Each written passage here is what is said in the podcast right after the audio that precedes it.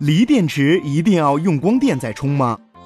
有些人认为新买的手机必须充电八小时以上，并重复几次完全充电放电才能激活电池，使电池达到最大容量。也有些人认为手机充满电之后必须立刻拔掉电源，避免过度充电，以防爆炸。还有人认为锂电池最好把电用光再充电，这样可以减少充电次数。延长电池寿命。首先说激活的问题。事实上，关于激活这种说法，来源于较早的充电电池，如镍镉电池和镍氢电池。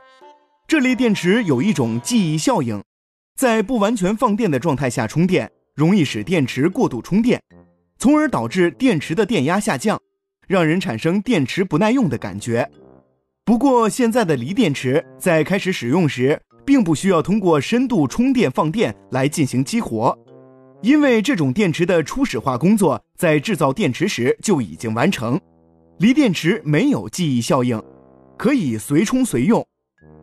接下来说一说锂电池过度充电会不会爆炸？很多人认为锂电池的能量密度大，电压较高，在充电时电极的氧化还原反应十分强烈，过度充电很可能会引起电池损坏。甚至发生起火和爆炸。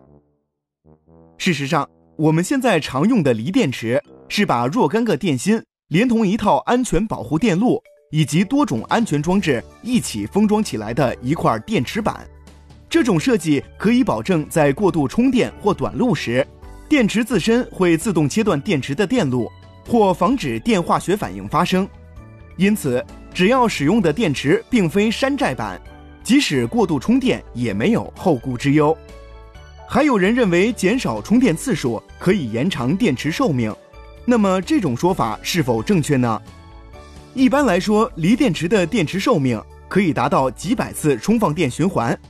不过，这里的一次充放电循环，并不是指插上充电器立刻拔掉这样简单的过程，而是指将电池的电量用光之后再充满的过程。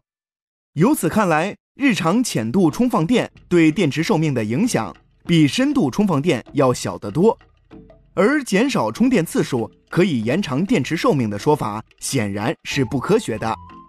所以说，在给电池充电的时候，应该选择频繁的浅度充放电，这样要比深度充放电有助于延长电池的寿命。而且在电池充满后，最好立刻拔掉电源，别让电池一直保持充满电状态。以免加快电池容量的损耗速度。